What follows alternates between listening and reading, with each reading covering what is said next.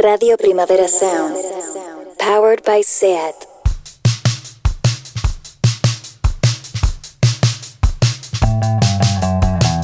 Necrofilia, yonkis sin vermes Leches en coche y unos fans dementes Vómitos, disparos, caras verdes La sobradilla en putis, no lamentes Socios del club de los 27 Acordes y canciones deprimentes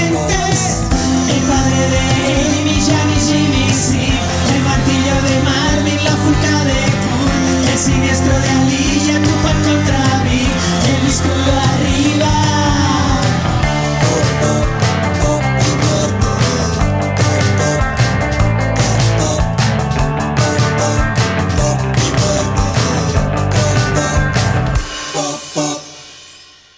Buenas noticias, Kiko Amat. Cuéntame, Benja Villegas, y cuéntame para que deje de emocionarme con este tema ¿Cómo su- ral que acaba de sonar. ¿Cómo suena este single? Hostia, Suena suena, increíble. a surf galáctico. ¿Cómo puede ser que tu voz pase por encima de todos los instrumentos de forma gloriosa? Sí, mi voz de cabra, pues tiene ese, tiene ese tono. Qué bien tiene ese tono particular. sí. Me emociona casi tanto como cuando la grabaste. Lo Es un tono totalitario que si elimina, elimina el fondo. Pop y muerte. Estamos Kiko aquí, Amat. Pop y Muerte, con eh, temporada homónima, que se dice. O sea, Correcto. los Beatles introducing the Beatles, esto es exactamente lo mismo y con la misma calidad, me, me permito decirte. Pop y muerte presenta Pop y muerte. Presenta Pop y Muerte. Esto, Me esto- encanta. Esto es de lo que va. Bueno, de lo que va te lo puedo decir cantando de nuevo si, si quieres volver a escuchar mi voz. Por favor. En cada concierto de rock and roll, las campanas doblan por Bon Scott, por Janis Lennon, Alman Hendrix, Bolan, Bonham, Brian y Moon. En mi Bien. pueblo los heavies decían Imón. Oye, muy bien. Ra- creo que era Ramón, Abrir- un colega suyo. Abrir en, primer- en Radio Primera Sound con Barón Rojo Sí, es de unos huevacos gordos, ¿eh? Me es casi encanta. como una petición, ¿no? Para que venga, para que se reúnan. Correcto. Esto va de pop y muerte, es Sí. lo que hemos venido a hablar. Eh, y hoy en concreto va de pop y muerte so- eh, Por, por la droga. por drogas. Por drogas. El rock y la droga han ido siempre de la mano, como las pasas y el ron en un cucurucho de ron con pasas. O mucho peor que en esta particular metáfora, porque el corneto de ron con pasas, pese a su sabor turbador, nunca provocó las espeluznantes boogie jams de Grateful Dead. Mientras muchos fans opinan que los estupefacientes duros liberaron al rock y contribuyeron a darle al género su estatus rebelde y anti-establishment, otra opinión, quizás menos popular, es que dichos narcóticos fueron y son positivamente nefastos para el rock y para el pop y para el rap y se han llevado prematuramente a los artistas más talentosos de cada generación. En este primer capítulo de Pop y Muerte hablaremos de opioides, alcaloides, barbitúricos y etanol y la influencia que ejercería su consumo continuado en artistas como Sid Vicious, Jimi Hendrix, Amy Winehouse o Ike Turner. Qué vozarrón que tiene este tío. ¿Cómo suena, eh? ¿Cómo, enuncia? ¿Cómo suena? ¿Cómo tío? proyecta, cómo Nuestra proyecta la voz? Nuestra voz en ¿Cómo proyecta la The voz? Voice. Sí. Eh, The Voice are back in town. Borussia Packington, sí. Eh, yo veo por tu cara, veo que quieres preguntarme, quieres supuesto. preguntarme cosas de droga.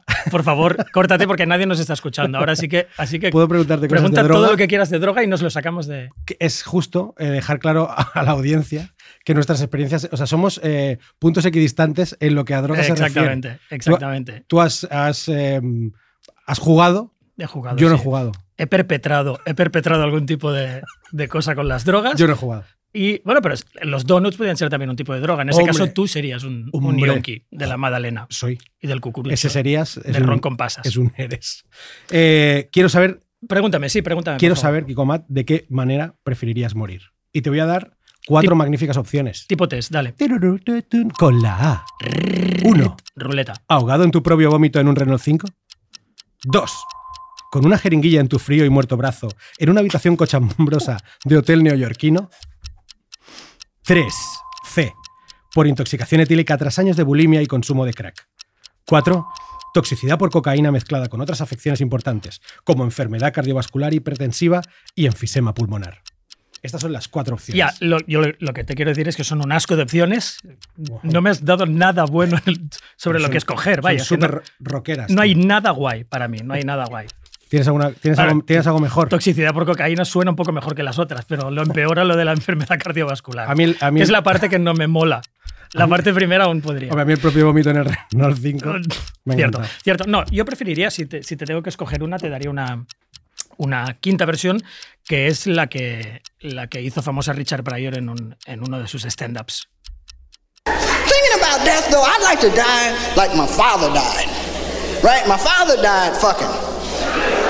He did. My father was 57 when he died, right? The woman was 18. Uh, My father came and went at the same time.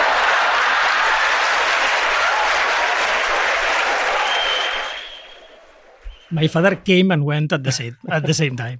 Se corrió y se fue a la vez. Increíble. Pues eso, eh, eh, eh, yo preferiría die fucking, como el padre de Richard Pryor. O sea, morir chingando me parece una...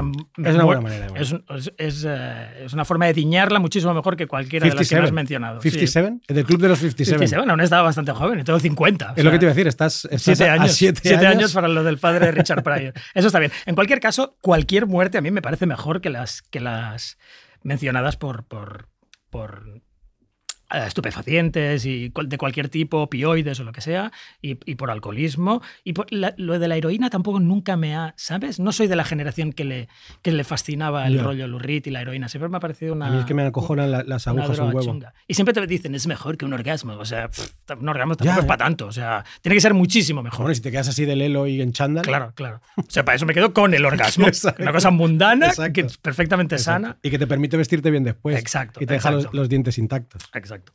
Eh, bueno, yo creo que es importante que pongamos un poco en contexto y, hoy vamos a hablar de pop y muerte sobre drogas y vamos a empezar con la heroína. Sí. Eh, tenemos que decir también que vamos a hablar de drogas y muertes por drogas. Porque tomar drogas y sobrevivir no nos interesa ahora en este capítulo concreto, nos interesará en capítulos venideros. ¿Correcto? Por ejemplo, eh, en algún capítulo le dedicaremos una, una sección a gente que debería estar muerta y no lo está. No que querramos que mueran, No, no. quiero decir, esto es el debería, disclaimer, correcto. que debería estar muerta, que su cuerpo debería haberse rendido Cierto. tiempo atrás. Mm. Eh, no, sino que, por ejemplo, no hablaremos del consumo de farlopa de, de Fleetwood Mac y discos cocaínicos como Rumors, que es todo, es todo farlopa y de hecho suena farlopa. O sea, si la farlopa tuviera un sonido, sería Rumors. Eh, sí, porque ese rollo aerodinámico así angelino huele y sabe a, a cocaína, ¿no? Em, Pero no hablaremos de ellos porque, porque sobrevivieron a la ingesta heroica de, de farlopa de aquel, aquel disco. Hablaremos de los que cayeron, de los caídos. Sí, oye, Kiko Amat, Tengo otra, tengo otra pregunta previa a, ya, a empezar. Veo que este tipo de capítulo va a ser, va a ser de. De los de ahorcamiento no me vas a preguntar, pero No, el claro, de drogas me vas a preguntar Eh, soy- muchísimo. eh, Soy, Vale. soy el niño tonto que, que lo pregunta todo. en plan, ¿Y, y te has metido heroína? ¿Qué, qué Amat? qué hace eso? Que es lo que, te- que- he, puesto, he impostado la voz de crío, pero para hacerte la pregunta que quiero saber. La fa- la- el jaco. ¿Has montado el caballo blanco de Santiago? Kiko Amat, Has- you la heroína Have you been chasing ha- the dragon? ha corrido ¿Has perseguido al tus dragón? venas? A ver, o sea, la única, o sea, el- y al comienzo de esta respuesta ya te, te señala por dónde van los tiros.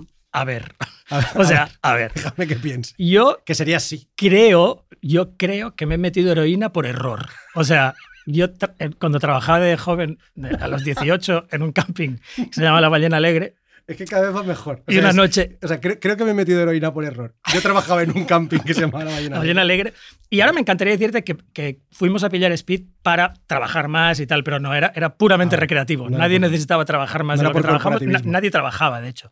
Y entonces pillamos speed y ese speed tenía una tonalidad que yo incluso definiría como Siena. ¿Sabes? Es una tonalidad tierras del Nilo que yo sospeché, no era, no era un experto como ahora, pero yo sospeché que no era la tonalidad habitual del speed, que ya había tenido algún encuentro agradable con él. Y así todo, porque en aquella época decides, aquello no influye, o sea, el cromatismo Sí, no sí, sí, influye en, tu, en, tu set, en tu set narcótica, decidí, eh, decidimos metírnoslo igual y nos desplomamos desvanecidos. Al cabo de dos minutos nos, caí- nos caímos los tres que éramos en el, en, en el dormitorio del camping. Eh, eso, por cierto, es lo opuesto de lo que debería hacer el Speed. O sea, es exacta. No nos hizo algo a medias, Claro. no, es exactamente lo opuesto. El Speed solo sirve para estar despierto. Claro, claro. Era slow. Nos mandó a dormir, Era claro, slow, claro, sí, sí. nos mandó a dormir. Y debo decir que a lo mejor no era, a lo mejor no era, a lo mejor era un calmante para, para caballos o para cerdos, pero, pero desde luego no era speed. Y se asemejaba a, se debía asemejar a mal jaco. Claro. Tampoco creo que hubiera tomado jaco de gran pureza, porque dicen que antes algo de gusto sientes. Yo no sentí gusto, Exacto. solo sentí plomp. Molaría, ¿puedes hacer entrar al. O sea, estás en plan que entre el, el, El el camello que. o sea, lo tenemos. Anali- tenemos al camello que- Analizaremos en público Bueno, bueno.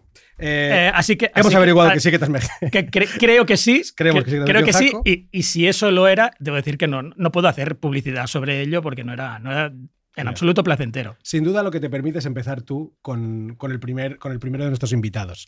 Yo Sí. creo que eh, ese día de la ballena alegre te hace. Te, te da. Me hace un experto. Te, hace- te da los galones. Claro, me hace un experto en el tema. ¿Qué me vas a contar? No, pues empecemos con, con- empecemos con la heroína, ya que estamos aquí. Ya que soy un veterano consumidor de ella.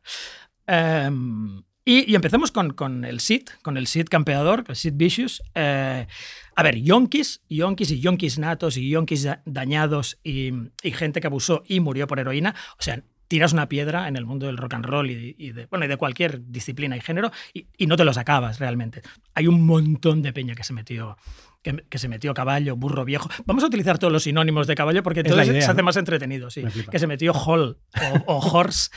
Em, pero, pero, pero como siempre escogemos a Sid Vicious por varias razones. Por, por qué le llevó a ello, por qué extrajo de ello y porque, porque, a ver, nos gusta, yo soy novelista, me gusta el conflicto y, y gente que pareció pasárselo bien con la heroína no me interesa. No voy a sacar a, yo qué sé, a William Burroughs. Se lo pasaba demasiado guay Y ese tío. viejísimo. No, y aparte lo tenía súper controlado y tal. Y ese rollo medido. Solo me interesa el abuso y la destrucción. Y, y en ese sentido, Sid Vicious es no, hay, no hay nadie mejor Mm. que, que Sid Vicious. Sid Vicious, que en realidad se llamaba John Simon Beverly Ritchie, era, a mí, para empezar, me toca la fibra porque era un, era un pobre niño perdido y todo el mundo lo dice. Increíblemente mal- maleable, no maleante, eso luego, pero maleable, eh, muy crédulo, crédulo rollo Himmler, se lo creía, to- todo lo que decían se lo creía. O sea, si le decía que Bowie volaba, él, se creía que Bowie vo- volaba y ya está. Em, no precisamente brillante, luego hablaremos de si era tonto o no. Yo, yo, creo, que- yo creo que tonto, tonto no era, pero, pero no era preclaro, ni era un tío particularmente inspirado, ni desde luego mm, nada talentoso. Em, recuerdo haberme leído uno de los de los libros más guays sobre el fenómeno de los Pistols, aparte de England's Dreaming, que es como un, un diario que llevó el, em, Fred y su mujer Judy Bermorel eh, justo en la época y que es, y que es contemporáneo de, de- de los Pistols. Y Bermorel le define como un chaval muy joven y muy inseguro y, y con una propensión a caer en cualquier cosa que le dijeran que cayera. O sea, lo- luego definiremos el tipo de notas que era, porque básicamente Vicious era un notas. Era un notas. Era, era un notas Es- de- creo que es el notas que todos conocemos. Era, definición era- perfecta. era un notarras. Es un notas. Que te puede caer bien, notas. Puedes tener un colega notas, pero, pero sabes que es un Tenemos notas. Tenemos- notas. Claro, lo quería- a lo mejor están escuchando. No Igual quería- somos el luego colega me, notas. Luego me preguntarán a quién te referías, hijo de puta. Em, pero claro, eh, tú me dirás, ya bueno, pero era un tío sin talento y tal, pero sale, sale, sale en el Nevermind the Bollocks, ¿no? Sale en uno de los, de los Sí, sí. discos seminales del, Del punk. del punk rock. Mm.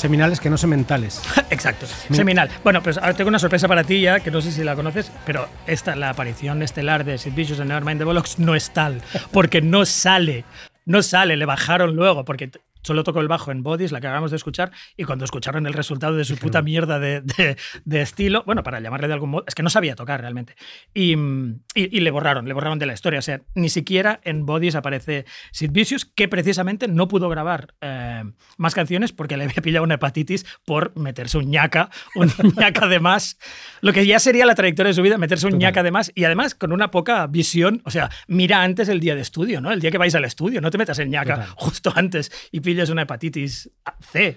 Eh, y, eso demuestra que era que era que Sid Vicious era un chavalín lelo y se ve que era muy bromista, eso sí, tenía sentido del humor en- en la peli sobre los Pistols. eh, Rotten sí dice que era un tío muy chistoso y tal y muy cachondo. Eh, y perdía el culo por la ropa. Como, como gente que nosotros conocemos, estaba todo el rato mirando trapitos y probándose ropitas. También era un poco violento, todas las, las etapas pre-Pistols ya se le ve que estaba liándola y buscándola porque venía de un sitio de mierda y su madre estaba loca y le gustaba bastante endrogarse.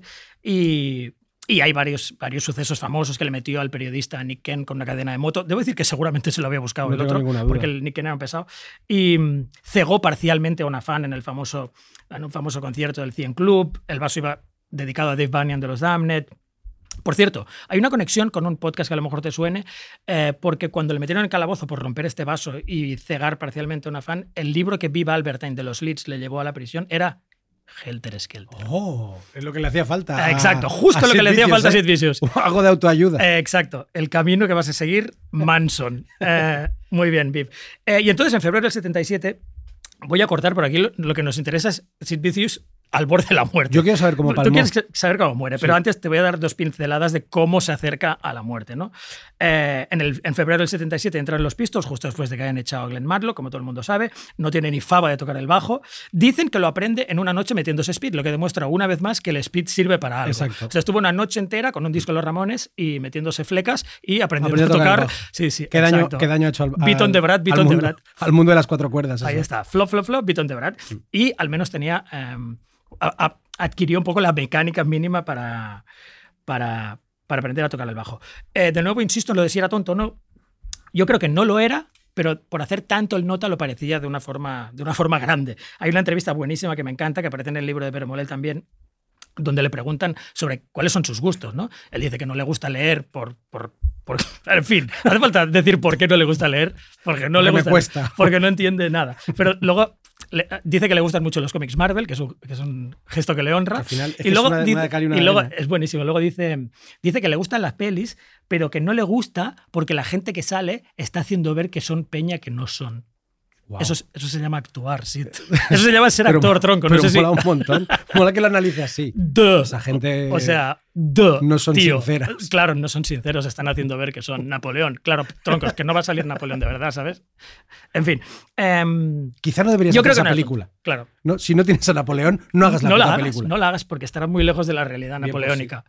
Eh, por tanto, no creo que fuera tonto, pero la pose constante de, de punky, de duro y de wise le amongoló. Es un proceso de amongolamiento dramático. eh, y le daban ya, le empezaron a dar teleles en el, en el, en el Tour americano del 78 y en ensayos le, le- le daban chungos y empezaba a destrozar el local, se apuñaló a sí mismo en el brazo, y, pero luego no permitió que le dieran puntos, que esto es clásica imbecilidad Sid Vicious. O sea, te acabas de, apuñar- te acabas de traspasar el brazo con, un- con, con una navaja, tío, albaceteña. No, no, se queda así. Llevó el resto de su vida la navaja, que también le servía para, para, cortar fuet. Para, la- Para pelar las Claro, naranjas. totalmente séptica, la volví, la volví a meter en el de esto y se... em, en fin, ya, ya las sabes todas. En, en Sí. Dallas también gritó Sí. todos los cowboys son, son maricones y una tía le partió la nariz y él de nuevo, en lugar de permitir que le curaran, estuvo todo el concierto Sangrado. desangrándose sobre, imagen esa clásica. sobre, ¿no? su propio, sobre su propio pecho. Eh, un largo y tedioso, etcétera. Todo apunta hacia lo que tú deseas saber, que es la muerte. Quiero, saber, quiero que me expliques cómo, cómo murió el ¿Cómo, Sid. cómo muere? ¿Cómo se acerca a la muerte de Sid Mm. Vicious? Pues ya, ya le ves que va. Hay gente que, que cuando muere y tal dicen, pero, pero si estaba tan sano. O le vi anteayer. Pues Sid Vicious, todo el mundo. Era, era crónica de una muerte anunciada. Si me permites el cliché. O sea, claramente todo el mundo se ve que iba, que iba a morir. Em, estaba cantadísimo. Lo que pasa es que no sabía la fecha exacta. Nadie. Se hicieron porras. Se hicieron porras en Londres. En los bares. En los bares. Una, Deadpool. Precisamente se hizo una Deadpool de cuando casca. La gente se cruzaba con él y hacía. "Ay, Cuando Damn. No, Claro, malditas. Cuando sea". casca Vicious. Claro, es, es la combinación letal de niño dañado, madre loca, fama súbita, creerse el personaje, eh, fama en tabloides, una fama completamente enloquecida como la que tuvieron los Pistols, que no era la típica fama construida con curro como la de No, los no, Beatles, que se habían claro. tirado 10 años. E- Era una fama del- de, la, de la noche al día. Total. Y sin haber aprendido a tocar ni nada. O sea, era, era de la noche al día, ¿no? Y luego el, el juntarse con, con una novia yonki rameresca, eh, que es Nancy Spungen, y que es, vamos, en cierto modo es la causante, la causante no, la que le dio el empujón final Siempre al, hay, siempre hay un. al pobre chaval. sí. Siempre hay un, un empujador. ¿Quién es Nancy Spungen, tío? Sí, Na- Nancy no, no es Nancy de Hesmar, como te puedes imaginar, es otro tipo de Nancy, mucho más chungo. eh, la petarda mayor de Filadelfia. es una tía que hace que Yoko Ono parezca un ser afable, simpático y benigno y que ayudó a la carrera de gente en lugar de lo que era.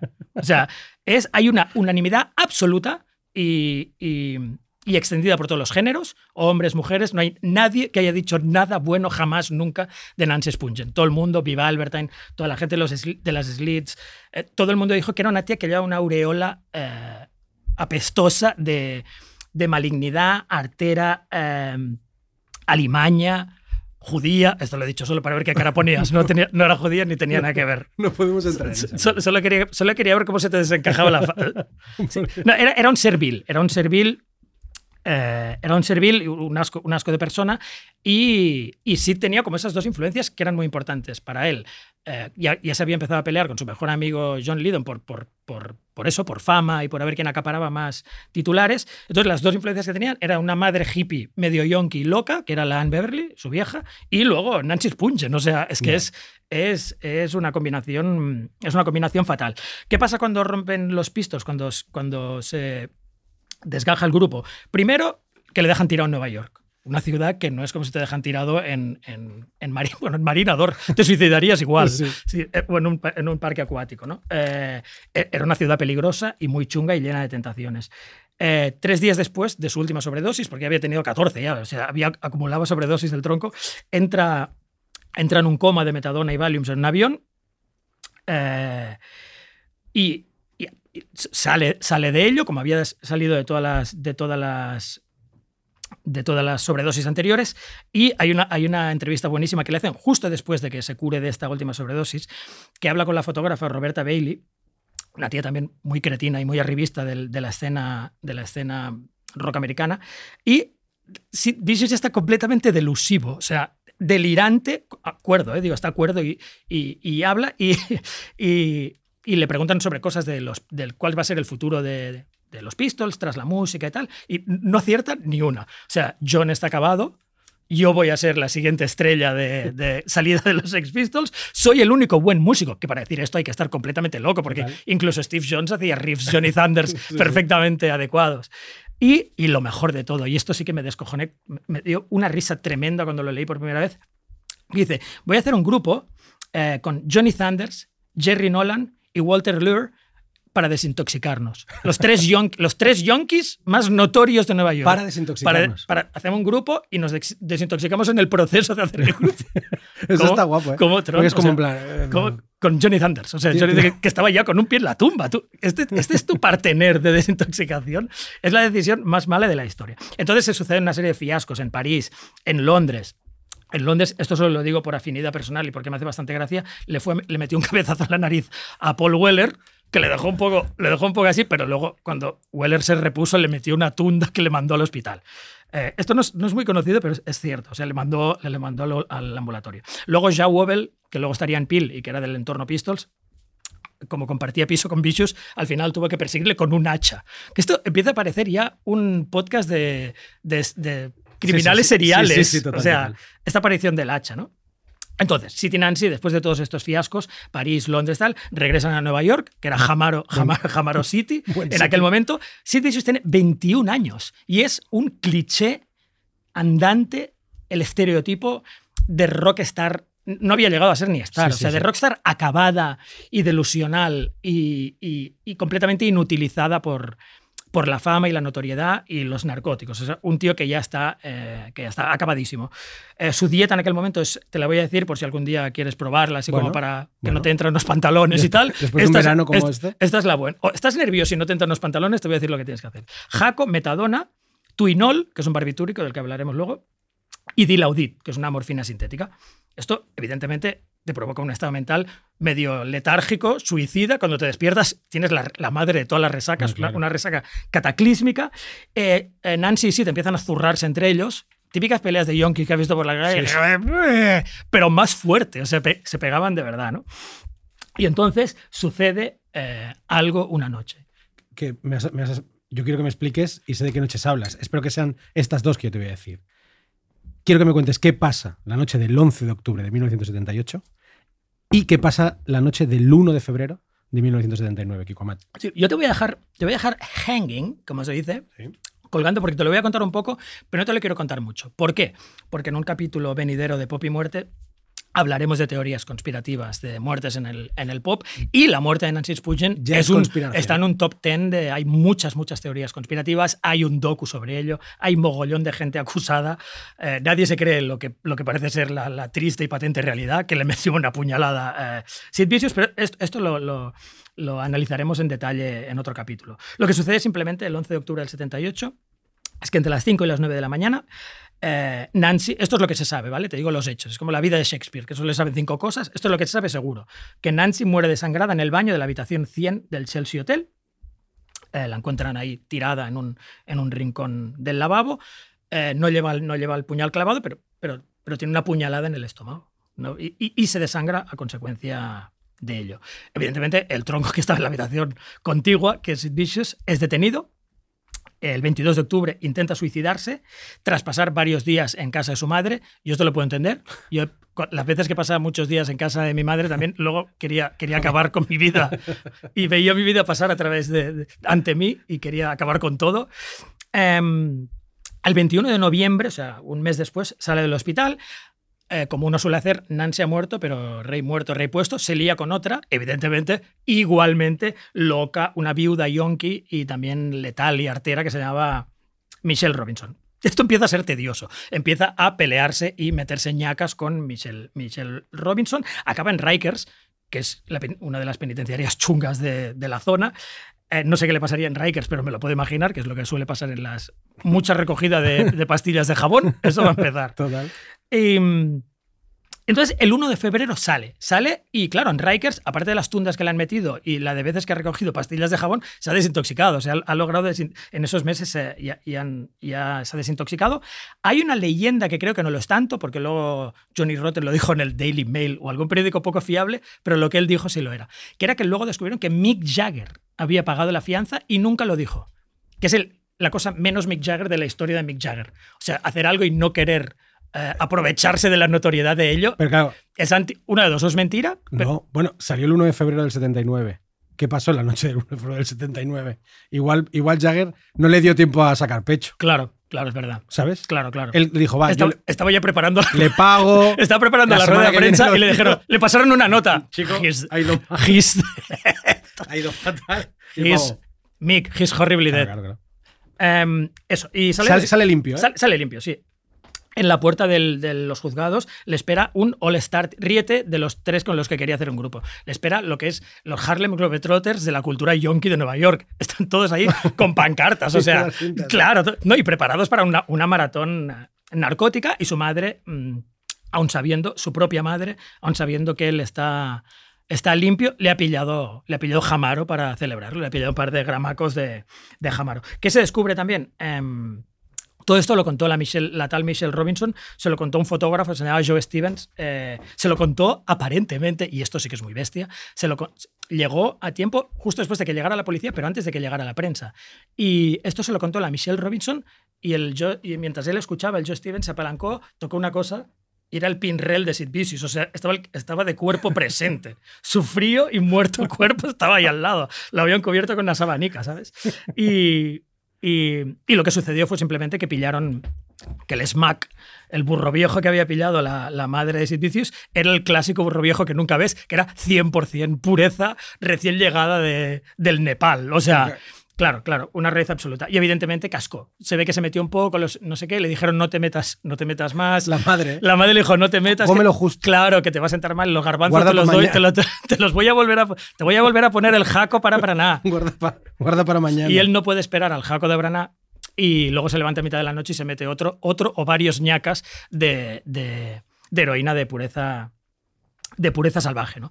Y, y muere, bueno, simplemente muere de una sobredosis eh, ahí en, un hotel de mala muerte, eh, al lado de una tía que casi no conocía, que es la peor de las muertes. Eh, yo te voy a dejar lo de Vicious con una frase que me encanta, de John Savage, que en el libro canónico y guay sobre, sobre el punk y los Pistols, que es England's Dreaming, dice que los, que los Pistols sobrevivieron algo así por una mezcla de suerte, instinto de autopreservación y estabilidad emocional. Y que Sid Vicious era el ejemplo claro de alguien que no tenía ninguna de las tres cosas. Y eso, eh, y eso le, llevó, le llevó al sepelio. Es, es, le han querido dar un- una, una aureola, un halo de mito rimbodiano, ¿no? De vivir rápido, desordenar los sentidos, el palacio de la sabiduría está en el no sé qué, esa puta mierda de frase situacionista que siempre me ha dado ganas de vomitar, ¿no? El- el- los excesos te llevan al palacio de la sabiduría. No, los excesos te llevan No, al, al- puto 20 sarcófago, con 21 tronco, o sea, exacto. Dramático. Y, y arder, ¿no? Arder brevemente antes de autoinmolarte, pero, pero Sid Vicious no fue nada de esto. Fuera, era solo un pobre chaval que se metió varios ñacas, na- que nadie le, amó, madre. nadie le amó de verdad y murió de la forma más triste y lamentable posible.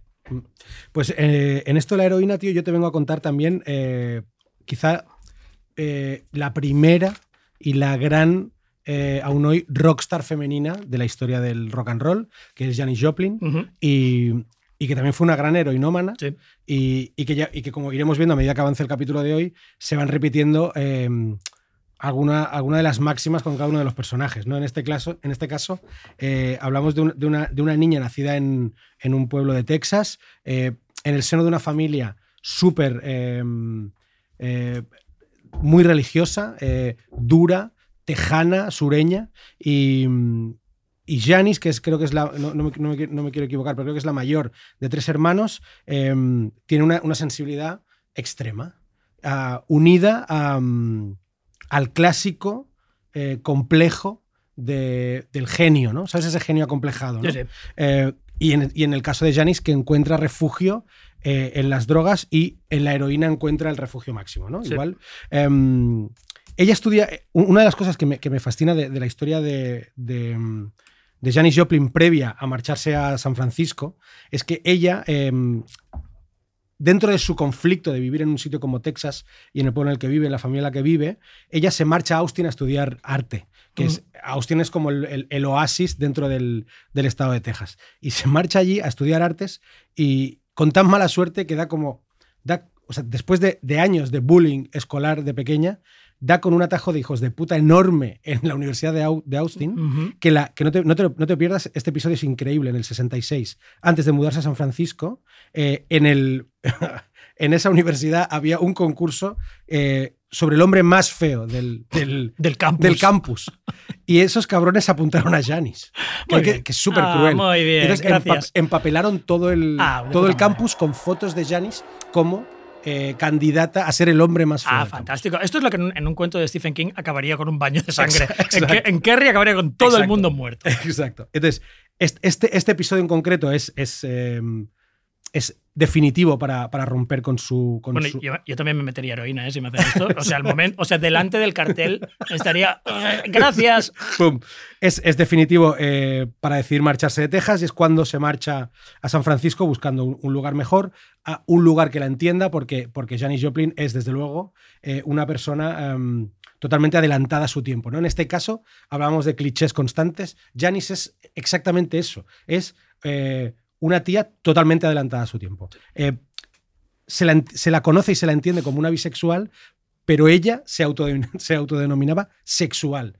O sea, ni bi. Tuvo relaciones con hombres y mujeres. Sí, Ah, esto, esto déjame que te diga una cosa, que te meta cullarada, porque me Por acuerdo favor. vivamente de unos fascículos auténticamente monstruosos y horripilantes que se llamaban Historia del Rock, que eran del periódico de Cataluña en, en, eh, mitades de los 80, en el 84, 85, algo así, donde al principio de la biografía de Janis Joplin ponían que era una mujer dañada y que, y que eh, había tenido muchos problemas, entre ellos la heroína, eh, la bebida y el lesbianismo. Wow. O sea, claramente la típica frase de macho 80s En plan, viejo completamente Es que le desorientado. gustaban las mujeres. lo de las, fue lo de las Se- mujeres lo que la mató. se claro. vio venir. Claro. Pues ella era, bueno, de hecho, de hecho alternaba relaciones eh, con hombres y mujeres, a, a pesar de que su relación más larga fue con una, con una exazafata de Delta que se llamaba Peggy Caserta, eh, cu- cuya relación no acabó bien. Esto, esto ya dice mucho también de, de su futuro como, como drogadicta. Lo dejan de mutuo acuerdo, pero deciden seguir siendo amigas para poder meterse jamaco juntas. Bien, Que eso es súper guay. Pues en plan, escúchame, esto nos rula. ¿Qué nos une? O sea, pero creo que. ¿Qué que- nos gusta? Exacto. En Tinder pondría heroína. Exacto. Consumo Es en plan, ¿sabes? O sea, quiero seguir metiéndome eh, Heroína contigo. contigo. ¿sabes? Porque Eh, no eres avariciosa, limpias luego los utensilios. Exacto. Pues eh, Janis eh, se, marcha, se marcha a San Francisco, se, uno, se une a, a los Big Brothers, eh, banda con la que hace un par de Que discos. no los Blues Brothers. Eso No, los- sería otra exacto, cosa. Los Big Brothers. Y, y la tipa consigue, salta a la fama sobre todo con una actuación eh, clamorosa e increíble histórica en el Monterrey Pop Festival del 67, que es donde ella em, o sea, hace una actuación tal que todo el mundo queda fascinado y, se pregunta quién es esta tía, ¿no? Y es el principio del fin Sí, de, su, de su relación con los Big Brothers y el inicio de su, de su carrera en solitario. Es, de hecho, esa actuación es la que em, hace que ella empiece a ir por libre, ¿no? En los últimos meses de vida, además, hab- hablando de relaciones, en los últimos meses previos a su muerte, eh, y es que es- es el- antes hablabas de Nancy y seguiremos hablando del el resto de personajes del capítulo, y empieza a salir con Seth Morgan, que es un futuro novelista de 21 años en ese momento. Eso ya no- y- esto no pinta y- nada bien. Y traficante de heroína. Bien. Que siempre, siempre aparece, esos oportunistas que siempre aparecen, ¿no? Claro. Y entonces inicia, inicia una, Hombre, una qué, relación. pero qué, qué coincidencia que a ella le gustaba la heroína y por casualidad encontró se un une con un traficante vendía, de sí, heroína. correcto. Eh, tengo que decirte que además Seth Morgan eh, era seis años menor que ella. eh, eh, ella tenía 27, él tenía 21, pero este tío acabó muriendo eh, de un accidente de moto en el 1990 puesto de alcohol y farlopa hasta las cejas. O sea, que no se metía de su propio producto, No, cosa que siempre dicen que es lo más inteligente para sí. un dealer. Eso está bien. Y entonces, en, en esa relación que tuvo con Seth Morgan, es lo que llevó a Janis el 4 de octubre de 1970 a meterse una sobredosis de, de heroína en su habitación del Landmark Motor Hotel de Hollywood, en plena grabación del disco Pearl, que iba a ser como su primer disco en solitario. em, Pearl por, por el apodo que ella tenía de Perla. Y, perlita. y per- perlita perlita. que era, sí. Y dejando la el día anterior, que esto es como una de las cosas que a mí me encantan de la historia del rock, que siempre hay como algún guiñito, dejando em, el tema Buried Alive in the Blues eh, a medias. Ya. Am, Pero lo acabó alguien, no. Como en el a saber de los No, Beatles, que no. metieron la voz otra peña No, luego. el- el- es verdad que el- el- ella tenía grabadas algunos, algunos temas del disco. Pearl sale unos pocos días o meses después de su muerte y acaba siendo su disco más, más em, exitoso. Sí. Es uno de los más exitosos de la historia del rock. Em, en el caso de Janis, de la misma forma que, que nuestro amigo Sid, el jaco que le pasan es eh, eh, de un Purísimo. 60 a un 80 de pureza Buenísimo, magnífica. Ella no mide bien la jeriga y se mete lo que se hubiera metido en cualquier otro Claro. momento de su vida. Un mamífero, mamífero marino de, Esa- gran, de exacto. gran volumen. Sí, y en el caso de Janis, yo voy a ir acabando, no me quiero alargar. eh, ella, ella to- a todos sus problemas de, de inseguridad, de ansiedad, em, de quizá de, de- Ella siempre dicen que lo único que buscaba. Ella llegó a volver a Texas antes de, de- de su muerte, buscando como. Que la aceptaran, ¿no? que la quisieran. En plan, soy una estrella del rock, vuelvo a mi pueblo y ahora me van a querer. Y se encontró a su madre diciéndole: Nos estás avergonzando, Janis. Sí. Nos vamos a la iglesia. Es que esto ha salido en tantas pelis teen sí. americanas que Y debería no lo saberlo todo el mundo. no hay que volver. Pero la verdad es que, aunque hayas visto todas esas pelis, no lo, no lo registras porque yo siempre vuelvo a mi instituto esperando Exacto. que haya la estatua ecuestre y, que me regalen No. cosas y siempre me humillan y me hacen hablar en el gimnasio, al lado No. del Plinton. No fue el caso. Sacan el Plinton, se lo sacan para mí. No fue el caso de Janis. Y Janis tenía, tenía una, una forma de, de actuar eh, recurrente con, las, con, con los estupefacientes y era, ella tenía un miedo escénico brutal. O sea, Janis Joplin era incapaz de salir por su propio pie a un escenario. Entonces, ¿qué hacía? Se tajaba como una mona, una mona, para sí. conseguir salir, salía, hacía un espectáculo de la hostia. Ella decía que en el escenario hacía el amor con 25.000 personas Mm. y luego volvía sola a casa. Y, y la ansiedad que le generaba y el estrés que le generaba actuar en directo lo bajaba con heroína. Bien. O sea, era como su, cóctel. Su, claro. me- su meditación. Para ¿no? volver a. Los estiramientos de, empezar y acabar exacto, el calentamiento. eran alcohol y, y heroína. Y eso fue lo que le llevó a, a la sobredosis fatal que la, que la mató de la noche del 4 de octubre. Antes de que nos vayamos de Janis, yo quiero preguntarte una cosa. Seth Rogen seguro que era el típico novelista que decía que era novelista, pero y nunca no, escribió y no una a escribir palabra. nada, ¿no? Es el típico que ahora en Twitter pone estoy escribiendo mi novela en Starbucks, pero no estás escribiendo En nada. Estás San- tuiteando, es muy en, diferente. En San Francisco en aquella época había que haber- tendría que haber unos cuantos. Cien tendría que haber estanterías llenas de sus libros. 100.000 novelistas y todos traficantes. Exacto. Puta madre. Y luego, por último, de Janis, yo creo que merece un apartado especial al margen de su muerte. Es lo que hizo y el testamento que dejó, que esto me parece como súper responsable y me parece súper guay. Lo que hizo Janis, que fue en su testamento, había aparcó, ¿no? en, una- en la caja de zapatos Nike, dejó 2.500 dólares para realizar una fiesta en su honor. Bien. Esto es indiscutible, ya lo había dejado por escrito. La, la invitación decía, literalmente, eh, las bebidas son por Pearl. Que era su apodo. Eh, esta fiesta se realiza el 26 de octubre, 22 días después de su muerte, en el Lions Share. Y te quiero decir que, entre otra mucha peña, esto te va a gustar, uno de los invitados fue Lyle Tut- Tutle. ¿Sabes quién es? Es el quizá el tatuador más famoso, más mítico de, de los famosos de esa época en Estados Unidos. Un tío que empezó a tatuar en el 49, seguramente solo a la altura de Fernando, nuestro tatuador. Nuestro tatuador, sí, que Es le lanzamos un shout out aquí Por favor, directamente. es el mejor tatuador de El más Barcelona, de, de España y de Argentina. Grandes precios. Es el light, es el light tutle de, Total, de- total, de Barcelona. total.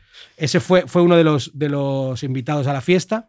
Es el tío que había tatuado a Janis, el tío que tatuó a Paul Stanley de Kiss, había tatuado a, todo, a toda la crema y la nata de, de Hollywood y del rock en ese momento. Y tuvo un último detalle, Janis, con toda esta gente, y es que hizo que se repartieran un montón de brownies con hash para los asistentes. Fantástico, fantástico. Aunque yo diría que para alguien que ha muerto alcoholizado y yonki, la fiesta tendría que ser más bien nocilla y tang, ¿no? O sea, me parece muy poco propio que en una fiesta Droguita y, be- y bebidas. droga y bebidas, hostia, es como mear, mear sobre su tumba. Bien por Janis, joder. Sí, levantemos una, una- una- un vaso por Janis, pero bajémoslo rápido porque ahora vamos a hablar de alcohol y, y se nos atragantaría el, el alcoholazo si, si, no lo, si no lo tomamos con una cierta moderación. Sí, de hecho, voy a, voy a. Vamos a ir qui- quizá con otra de. Bueno, no sé si hay- no, no- no te sabría decir si hay más, pero igual en el, en el 5 inicial del Club de los 27, en Féminas, vamos a, a con la número 2. Pínchame el tema, Rick. They tried to make me go to rehab. I said no, no, no. Yes, I've been black, but when I come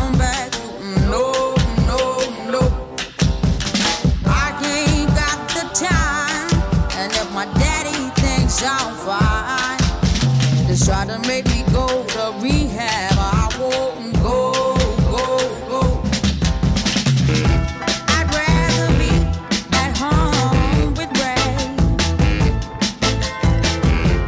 I ain't got 17 days. 'Cause there's nothing. Amy Winehouse, tío. Sí. Esta canción me parece tan flipante que es que este este es un, disco que sacó en, eh, en 2006 o en 2008, no estoy seguro. Pero era uno de los momentos en los que la querían enviar a Rehab y la tía hace un hit histórico en el que dice no, no, no. En plan, no voy a ir a. Claro, no la- pienso ir.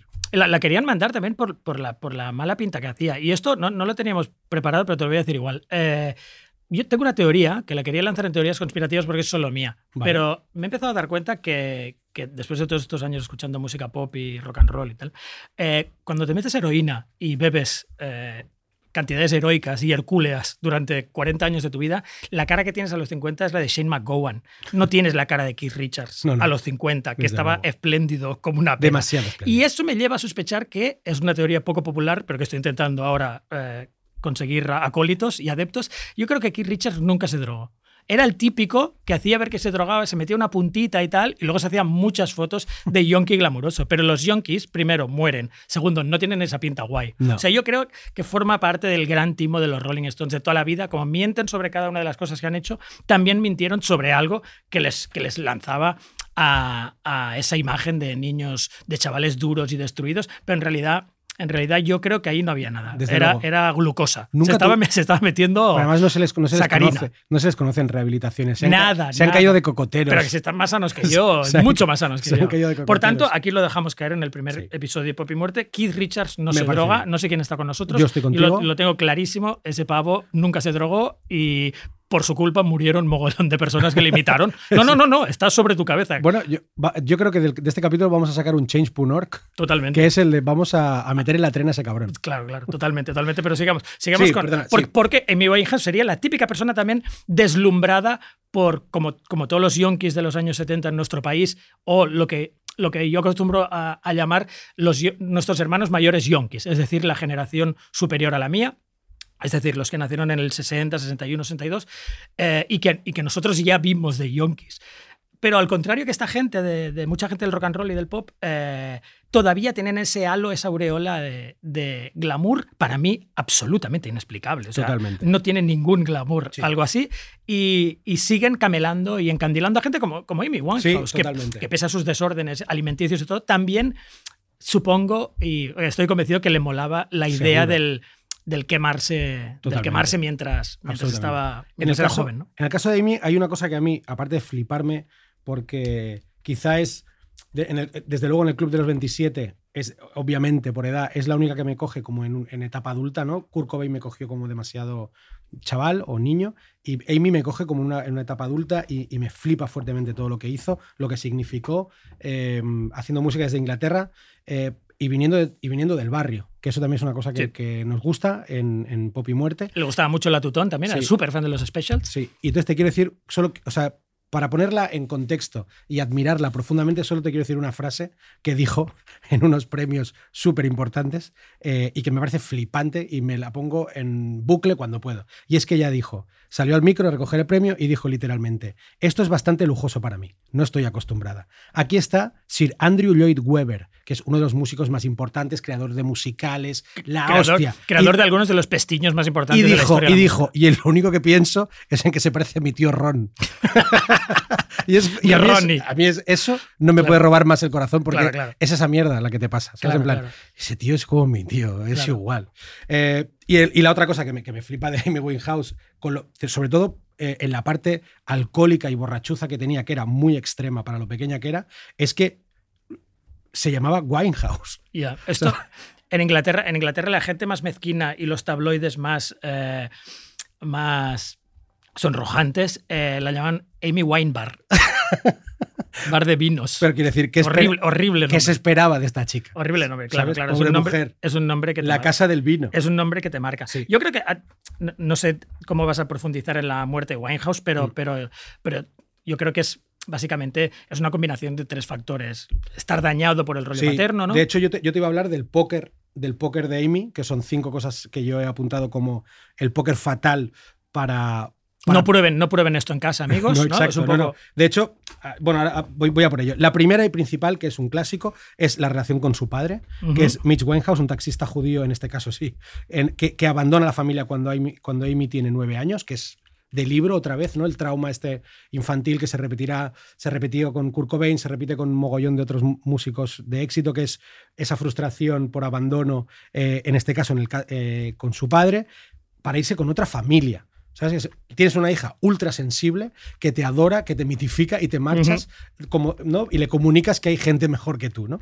Eh, ese es el momento en el que Amy Winehouse empieza a autolesionarse. O sea, con 9 o 10 años, ella ya eh, encuentra satisfacción en cortarse los brazos, en hacerse daño, muy jodido. Eh, la vulner- la vulnerabilidad, el segundo, segundo punto del póker.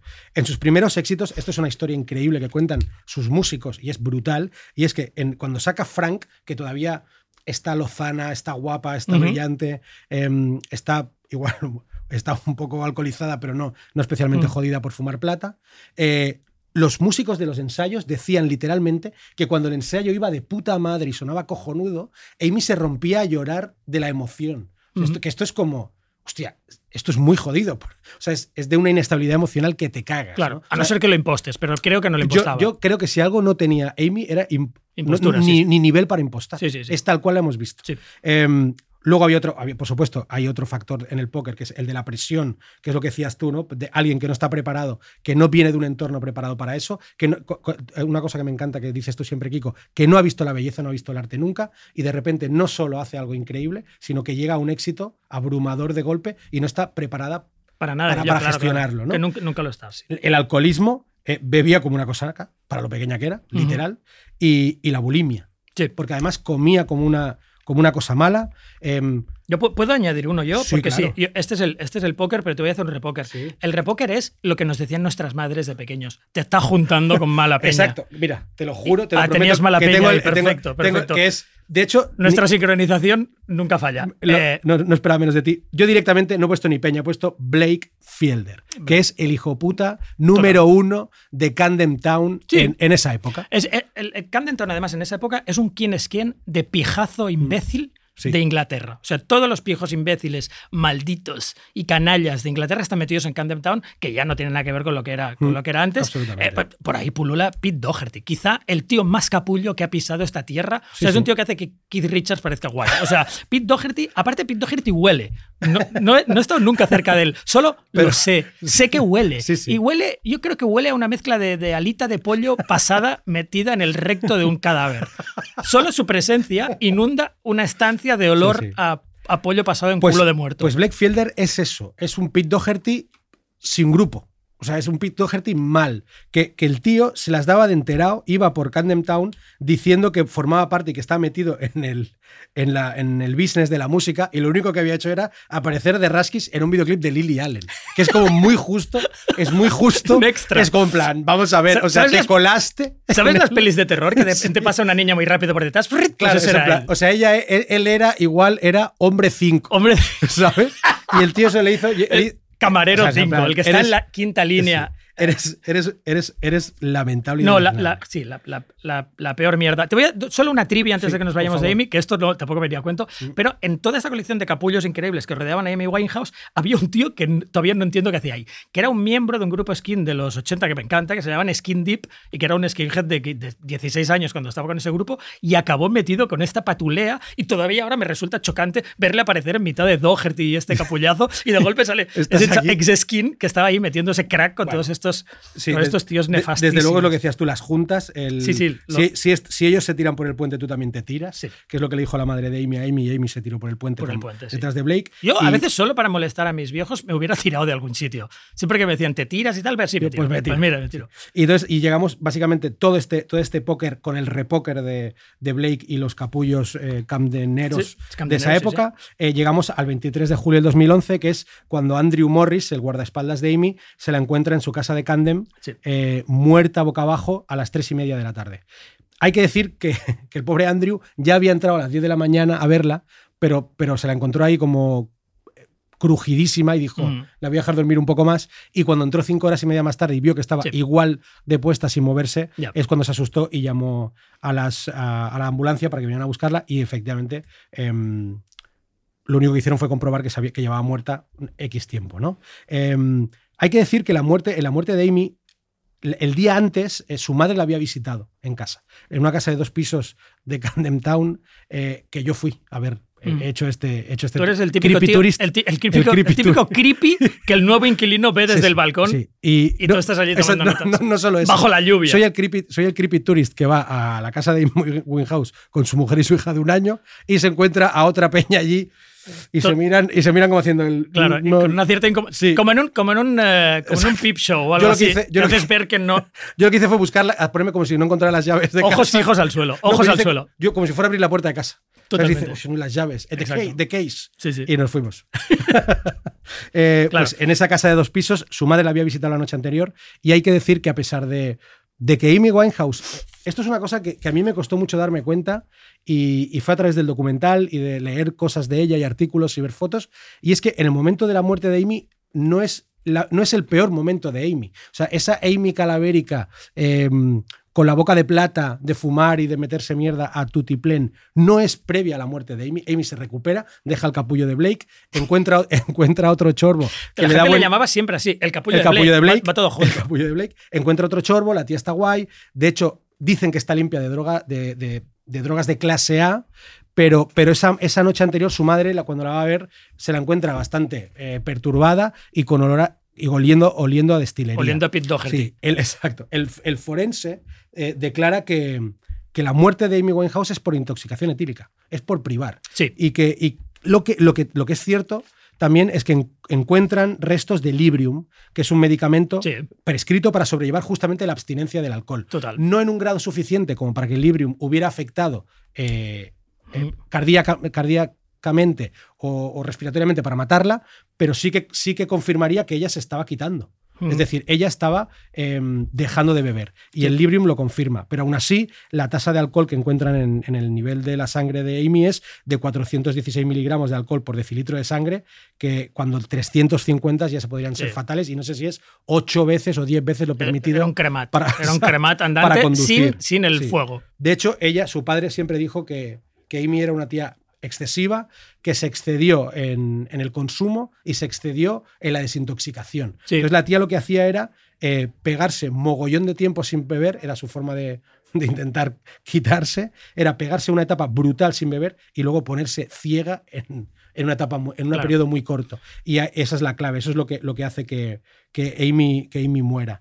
Por El- último, el- sí, Sí, perdona. eh, no, el alcohol, el alcohol. Ahora, ahora comentaremos un poco sobre el alcohol. Dime, dime. Entonces, te quería, te quería comentar el último, el último subnormal de la historia de Amy. Una, después de muerta, el, el alcohol la mata y siempre aparece un capullo más. O sea, cuando parece que no, que no vamos a dar con los suficientes capullos, aparece uno más y aparece Tony Azzopardi, que es el cabrón más grande de la, de la, del reino, que es un tío cincuentón, desaliñado, que si, que si buscas en Google sus fotos, su foto, la única foto que es fue fumándose un joint, pero como muy jodido, con un, con un batín chungo. eh, y este tío es el que aparece y declara que, que Amy Winehouse la noche anterior le pide ayuda para comprar eh, heroína y cocaína la noche anterior, que él la acompaña a West Hampstead a pillar eh, estas drogas por un valor de 1.600 eh, pounds, supongo, y, y, y- y el forense lo, lo descarta en principio. La, la- la información oficial que da la familia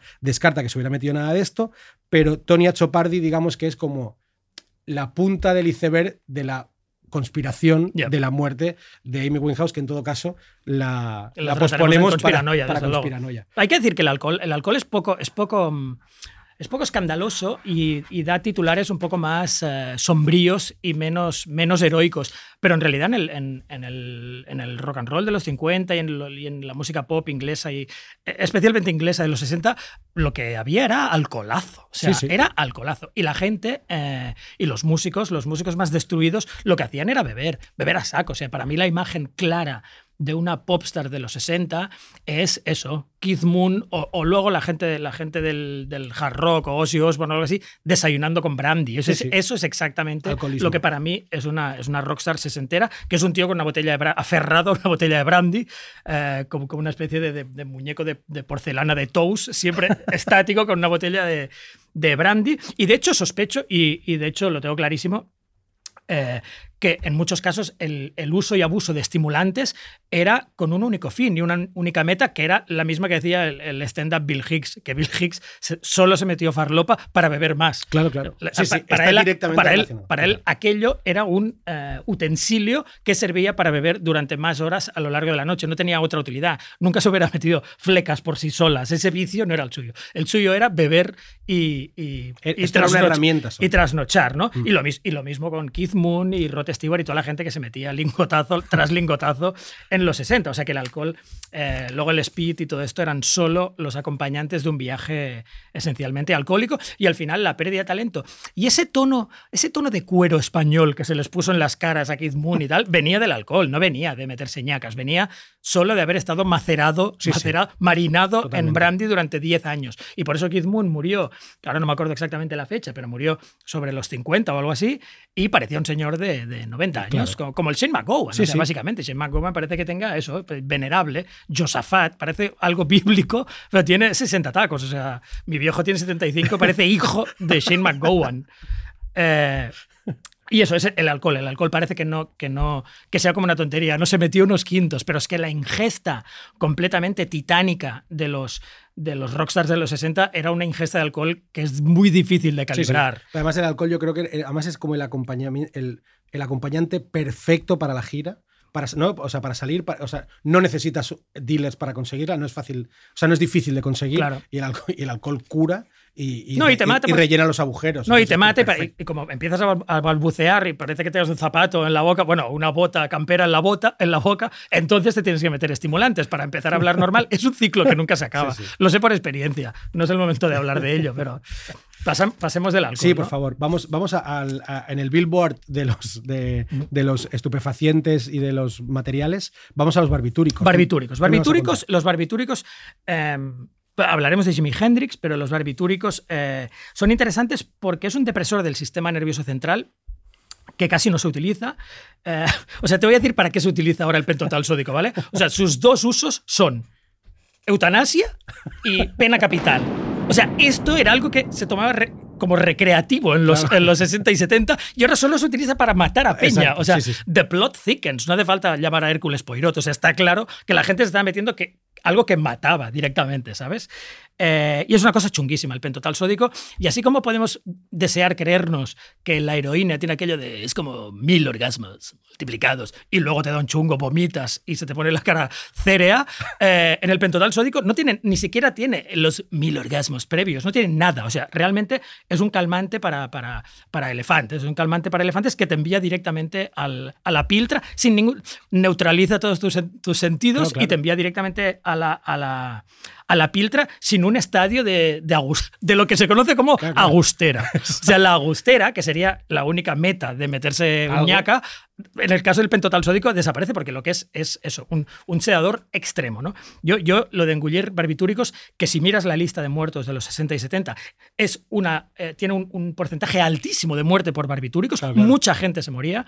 Eh, parece que la heroína sea el número uno, pero no, yo creo que compite, si- claro, claro. compite muy, muy directamente con los barbitúricos. Y, y para mí, meterse barbitúricos siempre ha sonado tan excitante como masticar la toalla húmeda del perro. O sea, ¿verdad? ¿para qué querría alguien meterse putos barbitúricos? No tiene ninguna Pero gracia. es o sea, si de pequeño tu madre te decía que no lo sacaras de la boca, era con plan, ¿qué te das a pasar? Y era como. sí, sí, que- sí, el aceite de, hígado de bacalao. y esta ¿no? peña en plan. ah, Aceite ricino, sí. ¿sabes? Pero ¿qué, qué pasa con Hendrix? Lo que pasa con Hendrix es muy sencillo. Hendrix se metió un poco barbitúricos como yo me metí Jamaro, por error. O sea, no, él no quería. No, porque hay, hay que explicarlo bien, porque luego Hendrix ha pasado un poco a la historia también, como, como es del.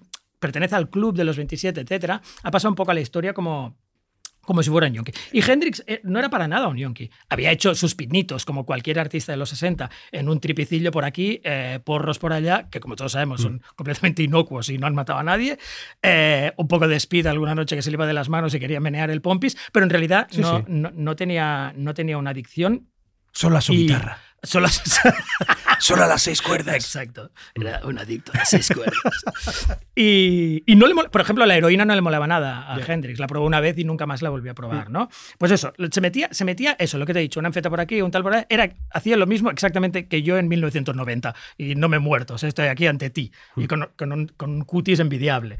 Em, él se lo pasaba bien con las drogas, lo dijo alguna vez, pero Mira lo que acabas de decir, preclaro sin haber visto esto. Si has leído mi mente. Porque en realidad se lo, tocaba se lo pasaba mejor tocando. Claro, y, dijo, y dijo una frase muy sencilla que era rock is so much fun. Claro. Lo dijo así. No lo dijo sobrado, lo dijo. Es que es más divertido lo otro. Sí, es, es que- obvio que es más divertido tocar. ¿no? es que igual, O sea, igual Hendrix, el del Club de los 27, es el músico, ¿no? Claro, O sea, es el claro. tío que le molaba tocar. no, y, y, se le ve. no, y, es, el- y es el típico músico eh, negro norteamericano disciplinado. Sí, sí. Que a lo mejor luego al final, si hubiera llegado a los 50, hubiera acabado. Como, luego hablaremos de Ike Turner, de Ike Turner, que es que es una especie de demonio y héroe por dos razones diferentes.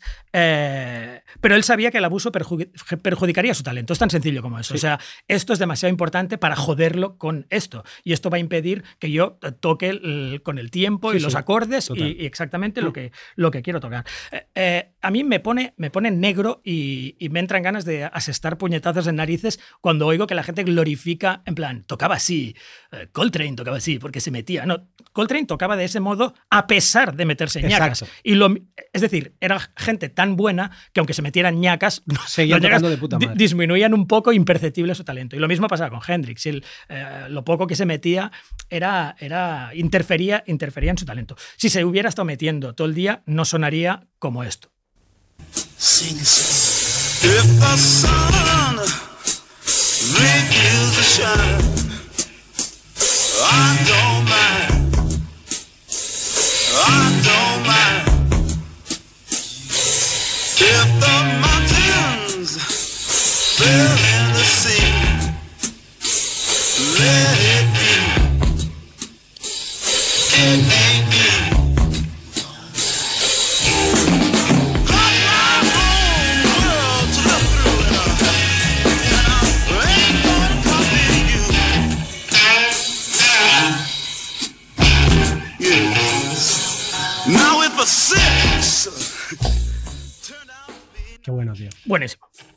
Yo te voy a decir también, mm, lo- luego te, te hablaré del- de, de cómo, de cómo murió y eh, hay una parte también de, de semi-conspiracy porque a Hendrix se le relaciona con las drogas por un...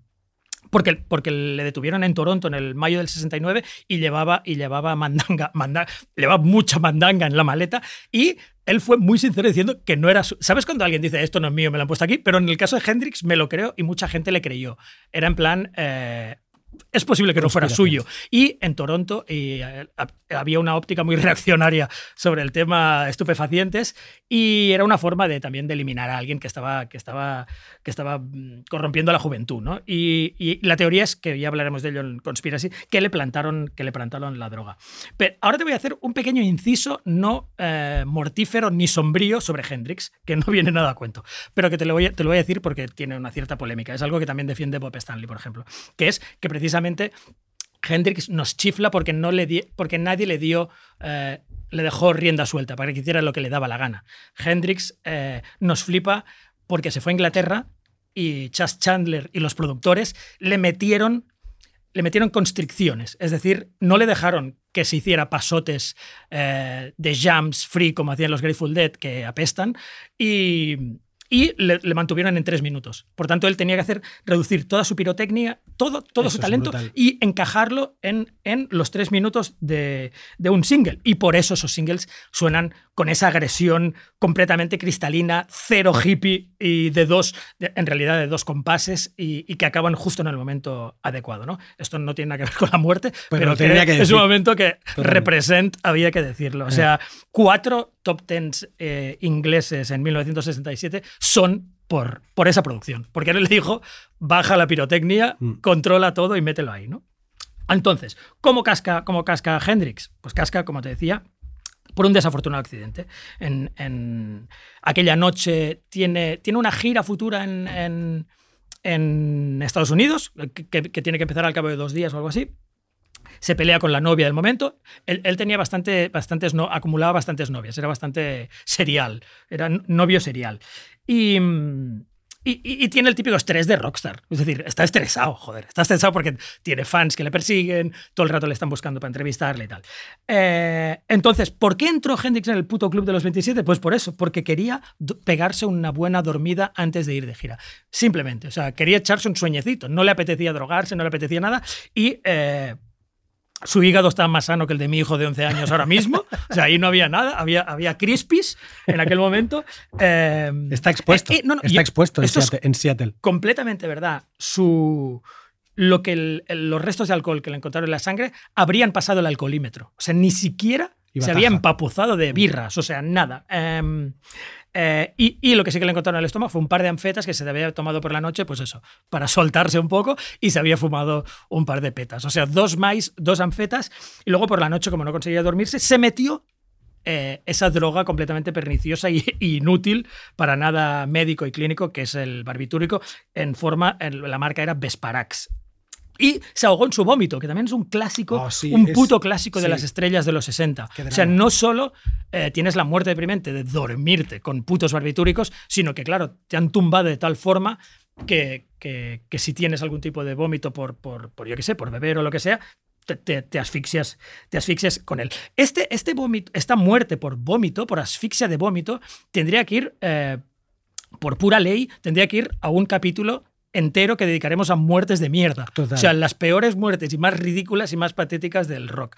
Pero hay tanta peña que muere asfixiada que no podemos ni meterlos en muertes de mierda, así que los iremos mencionando, ¿no? Pero es hay, hay superávit de candidatos a muerte de mierda y, y los de la Y preferimos a alguien más malo que Jimmy para meternos. Ahí él. está, porque Ji- Jimi Hendrix era increíble. Bueno, peor que Jimi Hendrix, y Jimi Hendrix murió así, murió así. En su cama le encontraron con, asfixiado por su propio vómito.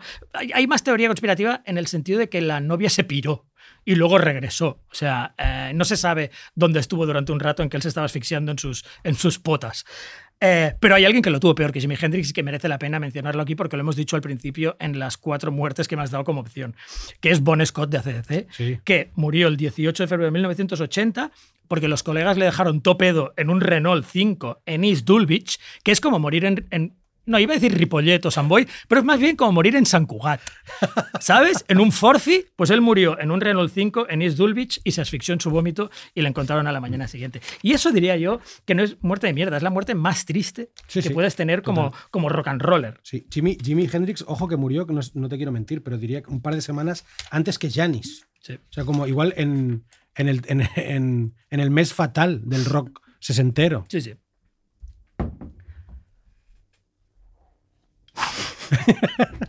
Perdón, he hecho, un No. trago, he hecho un trago de agua mucho más Ahí va largo. el tema de Straight Edge. Mucho más largo de lo que debería haber hecho. Sí.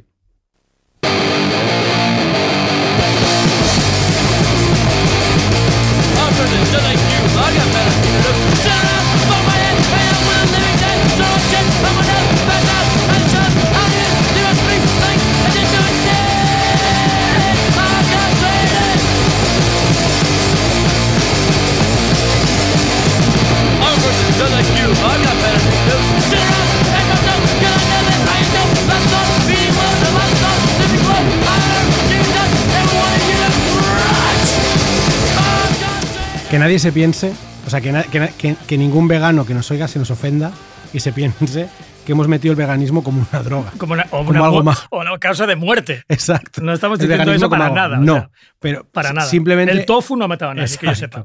Simplemente que nos parecía como importante o destacable meter el movimiento Straight Edge en un capítulo sobre drogas. Sí. Sol- bueno, pero hacemos una, una cuña, una pequeña muy cuña. O pequeñín. sea, una es- cuña tan breve como esta canción de Minor Threat. O sea, exacto. Vamos a meter una cuña de de, 20 46 segundos. de como un 46 tema. segunditos porque tampoco hay para darle mucho más. Y Eh, básicamente es que existe eso. O sea, hay todo un movimiento punk rock que se genera casi alrededor de una sola persona. Sí. La gente dice en, en una ciudad. Y yo creo que es alrededor de Ian McCain. de un fulano. Sí. Sí, y es toda una cultura alrededor de eh, despreciar justamente todo lo que. a Sid Vicious. Sí. Seguramente. Bueno, es- en ese sentido tiene, tiene toda la, la razón del No, mundo. O sea, como- no seas como Vicious. el, o o sea, el punk rock no es Sid y, y es todo lo contrario, ¿no? Y, y el straight edge es como un movimiento que, que luego se ha ido haciendo grande, que tiene y malo. Sí, grande y malo. Muy malo. Y, pero malo de, de- de villanía, ¿eh? no malo de sí, instrumental, de, de que- de malvado. y tam- y también y de pesado. Y malvado y pesado, sí. Y, y mira que yo, o sea, no, o sea, estoy un poco no súper metido en esa cultura, pero me mola lo de no, lo de no meterme nada y me parece un poco chapas. Pero tuyo es natural. Sí, me parece un Tú poco simplemente chapas. te gustan los donuts, o sea, un- punto. No sé, no, no le vas diciendo a la gente que Exacto. los donuts son mejor que la Exacto, birra. la- exacto. No bebas porque te tienes que Yo he comer estado un mucho donete. contigo y me has, me has contemplado empapuzarme Y lo- de, y lo respeto. de six packs y, Y te parece respeto. fantástico. Sí, Lo, pero- lo- que pasa, yo creo que también tienen cos- hay razones geográficas para todo. Eh, que esto empezara en Washington DC, que son gente civilizada y bastante buena gente, por alguien sensato y, y educado y culto como Ian McKay, degeneró cuando llegó a Nueva York. O sea, el equivalente es que Ian McKay tenía un poco rollo jesuita pesado, pero, pero no te iba faltando ni te azotaba ni te azotaba las nalgas. Cuando esto llega a Nueva York, Claro, o sea, el rollo jesuita se ha transformado Claro, en ISIS. claro, o sea, es terrorismo sí, islámico, sí, porque sí. los Earth Crisis querían matar a todo el mundo que no fuera straight Straight edge. Y, y aquí lo siento, pero hay una parte que me parece entre entre temible y, y hilarante de esta parte final ya de gente, de gente que quiere matar a todo el mundo que no sea, que no sea straight edge. Y a mí me, me- me impresiona y a la vez me hace reír, me hace reír cosas como ahora no lo podemos poner porque estamos en puro audio, pero hay un vídeo de Youth of Today que se llama No More, que recomiendo que lo vean todos nuestros oyentes, porque se ve al, a uno de los miembros de Youth of Today acercándose a un tío que actúa súper fatal comiéndose una hamburguesa y el otro le, le coge, no, no, no, le, no le juma aún, no, no hemos llegado a lo de jumarle, pero le coge del brazo y le dice, no, tío, no comas burger". deja el Big Mac. Y entonces van pasando todo de cosas en que ellos empiezan a predicar de esa forma también salesiana, tan cargante, y, grit, y a gritar. A mí no me gusta que me griten, eso para empezar, y, y el, y el siempre es muy gritón. Y, y cuando acaban, el tío de la hamburguesa Deja la tira, la tira porque se ha dado cuenta que no es el camino. No. O, o- o quizá pens- ha, pens- ha pensado que, ha pensado que los son tan pesados que mejor que tiren la hamburguesa y luego cuando se vayan volver a coger un- volver al, al Burger King. Yo, tío, eh, cuando leí la. O sea, leí la- las memorias de Moby, las leí, y porque pensaba que. que- No Moby Dick, ¿eh? No, Las no, memorias de Moby. el músico. Y porque Mucho yo- más amenas que Moby Dick. Mucho más amenas. Y, y joder, Moby tiene como todo un pasado hardcore antes de la electrónica. Ah, le flipaban, había, creo que había cargado, había cargado Amplis justamente para Minor Threat. Tiene la, tiene la cara de Sosainas, de tío que Sí, no. Que no y ahí es donde quiere ir a parar. Entonces, tuvo toda, tuvo toda una. avena. Tiene cara de comer mucha avena. Claro, porque tuvo toda una parte en la que era súper straight edge y no se metía nada. Y, y- y toda esa parte en, su, en sus memorias, tío, un tío como yo, que no se ha metido nada Mm. y que está cerca y que coquetea con el straight edge, Mm. pensé, Moby. Me voy a meter un chupito. No, no, no. Yo iba leyendo el libro y decía- y yo pensaba, Moby, métete una rayica ya. De palmo. O sea, por de favor, palmo, anímate. eh. tírale a la Anímate. coca, tírale a la Anímate. coca ya, o al MDMA. Anímate. Dicho esto, claro, Moby con su dieta regular debe, debe defecar con una puntualidad laudable y No, completamente claro. envidiable, No, no, que él- ningún bebedor ha conseguido jamás. Él debe cagar un, pa- un paquete perfecto de. ¿Sabes lo de limpiar? ¿Sabes eso que metes eh, para limpiar las- No, los eso- platos? sí. La- ¿Cómo se llama? La- las, las Las pa- cápsulas de, sí. del lavavajillas. o un cubito de Eso sopa. caga Moby. O un cubito de sopa magi. Así, Es- exacto, el- Muchísimo mejor. Pero a la misma lo de- hora, ¿eh? Lo de. A la misma hora cada día. A las 11 de la mañana sale un cubito de excremento de Moby de su Tac. culo. Clonk. Y, pero- y como perfecta, como en una. Y él, en, Él los almacena. Él en su lavabo, en su lavabo Claro, tiene una tente. cinta, una cinta transportadora. Cuando cae, va a caer una caja. Claro, es merch. Como toda la estructura que tenía Doc en Regreso al Futuro. es merch y lo va enseñando, lo va enseñando. Plank, Y, lo, vende en su, lo vende en su Claro, Instagram. porque él es tan sano que eso alimenta. O sea, te lo puedes meter, lo puedes Yo utilizar creo que como hay un gente, cubito de sopa. hay gente en Los Feliz, donde él vive, en Los Ángeles, que se fuma esa mierda. O sea, y en este caso, cuando digo mierda, me refiero o a hace- esa mierda. a- a esa mierda literal. Alguien se fuma la mierda de Moby. O hace escudella con ella, que Perdón, también es. aquí hemos dejado muy fuerte. posible. Pero recuperando, recuperando No, de las- hecho, hablar de cocaína Es lo que te decía. Es que Moby nos obliga a meter, no a meternos, aunque esto será fuera de las cámaras, pero ahora llamaré, a- tengo que llamar a Peña. O sea, es que esto, esto de Moby me ha, me ha destrozado la vida. Pero, pero sí, nos obliga, nos obliga a pensar, a pensar en cocaína.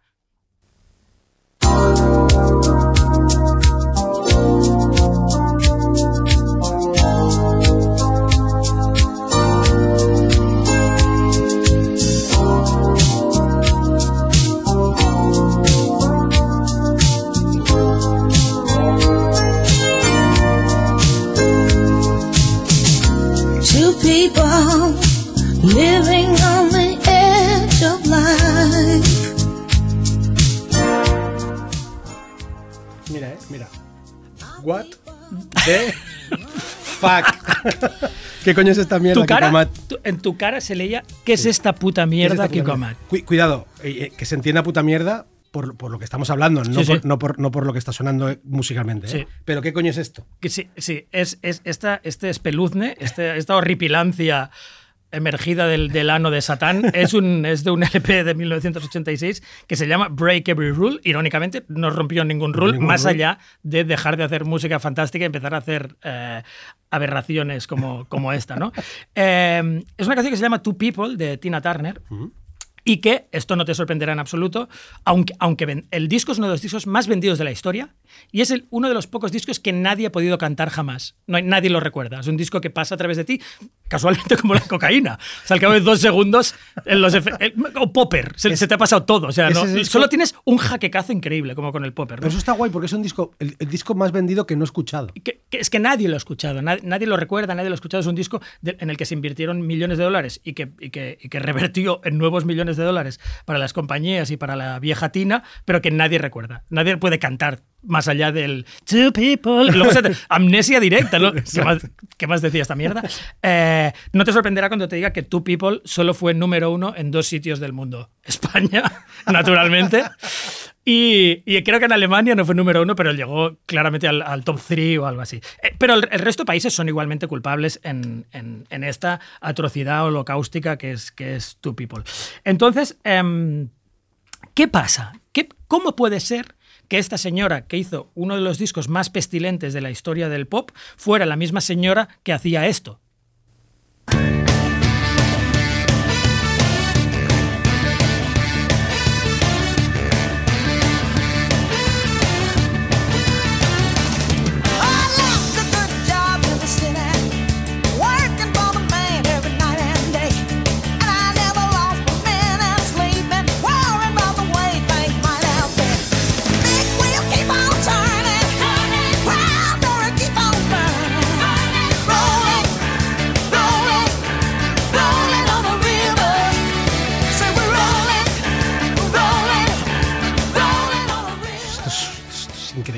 Yo quería ser Tina Turner. ¿eh? pequeño. Dios, Dios, o sea, casi, casi, bueno, va, vamos quería- a decirlo, mejora la original de Creedence Clearwater. Es que mejora la de Creedence. Y mira que en esta, es casa, en esta casa somos cridenceros. No, no, no, y nos flipa. Pero Cridenceros, claro, Muy cridenceros, pero, pero la mejora, sí. con esos, con esos Em, cuádriceps, tío. Vale, que- que- no es una hipótesis, es una hipótesis, es una verdad. Es una verdad, una verdad como, como un puño, como dice el proverbio. Eh, ¿Cuál es el elemento diferencial de Latina Turner del 86 con Latina Turner de Proud Mary, un tronco que se llamaba Ike Turner y que es un hijo de puta de marca mayor y a la vez eh, el tío que creó el, el dúo de Rhythm, de Rhythm Blues más, más guarro y potente y espectacular de la historia. Eh, un tío que al- alteró la forma de tocar el bajo Bender. No sé si. Sí, sí. bajo Fender. Ya te gustaría que fuera Bender, ¿eh? De un Futurama. Hostia, esta conexión Futurama subconsciente Sí, sí, es me lo ha más encantado. heavy. Un bajo. Hostia, un bajo Bender. Pero es el Bender. Pero, pero un Es bajo Bender. me he imaginado. Y va soltando fuego. Y va soltando Estoy fuego. sonando. Fuego y eructos por la boca, ¿no? Pues eh, sí, es- es- digamos que en ese caso eh, Ike, Ike Turner y Sid Vicious están en dos extremos Totalmente. del bajo. Del- Del- uno está el, en el peor tocador de bajo de la historia Y y, el otro que lo que- lo revolucionó y se, Mm. se le- se lo revolucionó y se, le- se inventó una nueva forma Sí. de tocarlo pero bueno eh, Hablamos, cosas- hablamos de Jay-Z y Beyoncé de la época. O sea, Sí. de dos troncos muy A ver, tochos. eh, eso vamos a decir ahora disclaimer también Ike Turner está pudriéndose en el infierno Como se merece. y está ardiendo y le están eh, Mefistófeles le está clavando Y nos parece bien. está clavando orcas en los testículos una y otra vez y, y me parece bien que sea así pero eso no quita que fuera un tío con un talento excepcional Un hijos de puta con talento es una categoría Total. perfectamente no es un oxímoron Podría ser un capítulo. categoría perfectamente eh, perfectamente creíble y aceptable no también contrató a un chavalín desconocido que se llamaba Jimi Hendrix,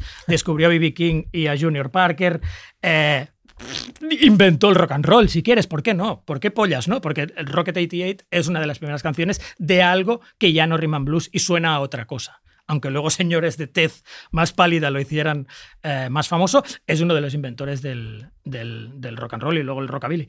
Em, eh, pues Ike Turner es famoso por, por varias de estas cosas. Es famoso por ser un hijo de puta con Tina Turner, eh, como se hizo famoso en la ciertamente pestilente, pero posiblemente bastante cercana a la verdad, What's Love Got to Do With It, de- que es el biopic de, de Tina con Ike. ¿Quién hacía de Ike? Eh, Lawrence Fishburne. Hacía sí, de Ike so- sobreactuando salvajemente, pero, pero, sí. pero em, antes de irme, quiero decirte una cosa que se me ha olvidado de decirte en Sit and Nancy, que Sit and Nancy creo que es la peor, la peli más asquerosa. Oh, Gary Oldman. Te voy a hacer mi reseña fotogramas de, de Sit and Nancy. Piece of shit. Piece of shit. Es una de las peores películas jamás Sí, hechas. es verdad. Y What's Love Got to Do With It, aunque tenga una parte considerable de verdad en cuanto al comportamiento gilipollesco y abusivo del cabrón de Ike Turner, eh, eh, también, es, también es una mierda de peli. Eh, Ike Turner es famoso por todo esto y famoso también por su gargantuesco eh, apetito por la cocaína y, cito de sus palabras, pussy. Eh, no soy yo el que está diciendo pussy, Lo es, está es diciendo la Ike. voz de Ike. Pussy. Em, ¿Cómo murió Ike Turner? O sea, Ike Turner murió de una forma que, pese a la hijoputez anterior, es una forma que algunos podrían describir como heroica. Porque a los putos 76 años, eh, recordemos la edad de Mucho- Joe, Biden cuando Sí. aceptó el cargo, Sí, sí. y Joe Biden también lo consideramos un, un vejestorio que nos aguanta. Mucho la- Ike, ¿eh? Que nos aguanta las ventosidades, sí. No nos hubiera Y importado. sí. murió enfarlopado hasta las proverbiales cejas. O sea, es un señor que se metió un- unas flec- un- una serie de flecas que le llevó, que le llevó al otro barrio. ¿no? Eh, un tío que ya sabía, o quizá, quizá precisamente por eso, que sufría enfisema y, y una enfermedad cardiovascular. Eh, lo bueno de todo esto es que hay que era straight edge. O sea, es un tío, sí. Esto no sea el titular. Ike Turner era edge. Nuevas revelaciones. Cuando, eh, cuando, eh, o sea, lo que sigue te sorprenderá. National, No, es- National Enquirer. Exacto. Ike Turner era en realidad edge. Es el, click- el clickbait del Las flecas que se metían de espesante, espe- colorante de. Sí. Era straight. eh, o sea, No, argumenta, durante, por favor. durante muchísimos años y, la creación de algunos de sus mayores hits, yo, yo te diría directamente del 50 al 65 o algo así. Eh, Turner no, había, no probó eh, ninguna droga y era, y era más o menos moderado con el alcohol. Era un tío que no, que no le interesaba por las mismas razones que Hendrix, porque creía. Tocar. Y por por una mezcla de que creía que, que interferiría con su talento y tampoco tenía demasiado interés y tampoco había tenido demasiado contacto con el tema. Entonces, ¿cuándo empezó? Pues empezó hacia el, el 60 y pocos. Vamos a escuchar ahora una entrevista. Oh, Una entrevista. te- muy ¿tenemos, esa, ¿Tenemos esa casete? te- tenemos esa caseta. Es una entrevista que, Venga. muy famosa que le hicieron a, a Ike Turner cuando ya estaba rehabilitado y tal. Rick, Eh, Rick, nuestro técnico. Sí, le- Rick, yo- el técnico nos, nos pinchará. pincha nos la- pinchará es ahora. casete. Es, es una caseta. Ocho, que to- pero igual es, es de. ¿Cómo se llama esa casete? esa de 8, un, de- un cartridge de 8. Exacto. De ocho, sí. Sí. Eh, pues eh, ahora pincharemos la, la cinta de entrevista de, de Ike Turner. ¿Por qué empezaste a meterte, Ike? Comienza divertido. Lo que pasó, tío, fue que dos personas muy famosas con las que había estado trabajando en Las Vegas en el mismo hotel me dieron algo, como medio gramo en un papel, y lo guardé en el abrigo de mi bolsillo. Vi cómo ellos se metían, pero aquella noche no me metí con ellos. ¿No te metiste, Ike? No, Se asegura que no te metiste. no, no me metí. ¿Y en, en qué época fue esto de que no que, que intentas que alegas alegas que no que no te metiste Ike? Un momento. Eso fue alrededor de 1960. Luego, tal vez una semana o dos más tarde, lo encontré en mi bolsillo y simplemente tomé un poco y me lo metí en la nariz. Seguro seguro que fue en la nariz, Eh, fue en la nariz, seguro. No fue un supositorio. No, y no sentí nada. Eran alrededor de las 2 de la noche, pero al día siguiente, a eso de las 11 en punto, todavía estaba sentado ahí, metiéndomelo en la nariz. En la nariz, En la nariz, eh, entrevistador. Yo no quería dormir, solo quería tocar y hacer música. Eso es lo que quería. Claro, pero no, no, no quisiste solo tocar y hacer música, sino que seguiste enfarlopándote como una, como una bestia enloquecida. Eh, ¿Qué, ¿Qué sucedió a partir de entonces, Ike? Entonces comencé... eh, un momento. Entonces comencé a decirle a toda la banda, tíos, tenéis que probar esto, joder. Os sentiréis como si acabarais de despertar. Lo siguiente que supe fue que estaba comprando maletas llenas. Tenía gente que me lo traía directamente desde Perú. No desde Michigan, Ni Ripollet, Massachusetts, ni Ripollet. St. Boyd, Perú, ni- Saint Boy of the Llobregat. ¿Y co- ¿Conoces dónde está Samboy, Ike? Ye- sí. Buen- buenos, buenos camels en San Boy. Y me lo traían directamente desde Perú. Toda esa mierda nunca se detuvo. Pues hemos escuchado a Ike Vaya cin- vaya cinta, ¿eh? Sí, confesando, confesando. el- Mm. el- la- Te voy a decir algo de esta- Igual, igual tomando en directo. Te voy a decir, exacto. Sí, bueno, o eso, o estaba como O sonándoselo. como, como ese Bix Vaporub, el rino, el rino nasal ese, Exacto. porque estaba como muy Sí, cargado de puede ser. alergia. Alergia, pero, pero se dice además que aquí hay una teoría conspirativa que no está probada, pero que los dos, que sí, él- él esto lo ha repetido mil veces, que fueron dos tíos, siempre culpando a otro, ¿no? Cuando llega tu madre y está con el cigarro es de él.